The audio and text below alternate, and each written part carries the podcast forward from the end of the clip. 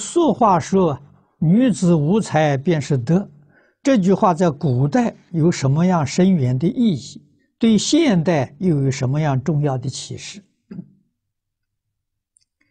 如果说启示，我们可以说，古人把德看得很重，啊，才在其次，啊，这是古代，啊，古代为什么要把德看得很重呢？那个社会的安定和平需要道德来维系，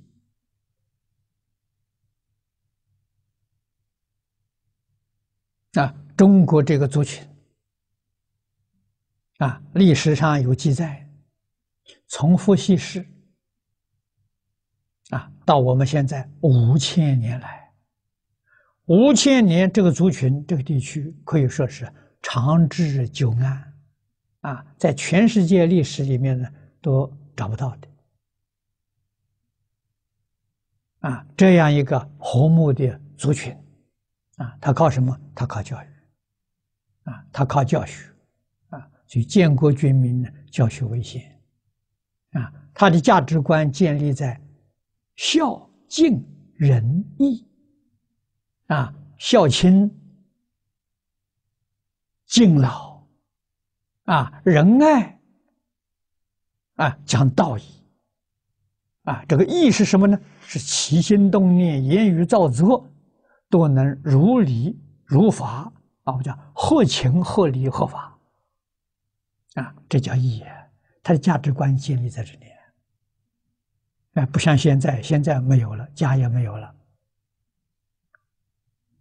啊，这个这个孝亲尊师没有了，仁义道德没有了，啊，现在靠法律来维系，啊，法律没有中国传统伦理这个这个伦理道德，呃，这种教育的作用大。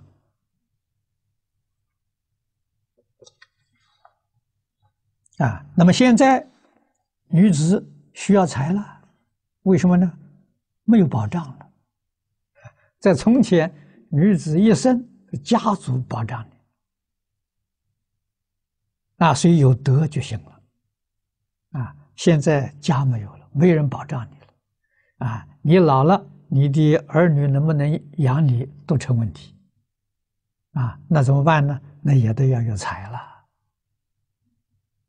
啊，所以时代不一样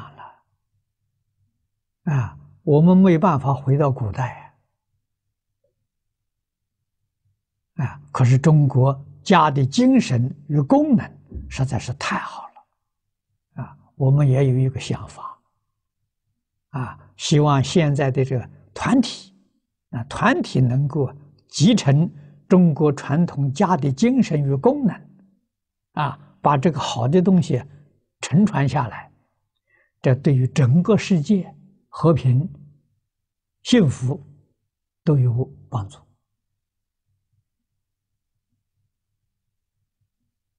啊，所以我常常劝导这些企业，啊，企业家，啊，企业能把中国传统的家，啊，这个家道，啊，家规、家学、家业承传下来。啊，这是一个新的想法啊，也可以做得到啊，不是做不到的啊。那么在北京啊，胡小林居士他就在做实验啊，他将他的企业了来来实实实验呢，集成中国传统的家道啊，做得很成功。啊，这是一个很好的榜样。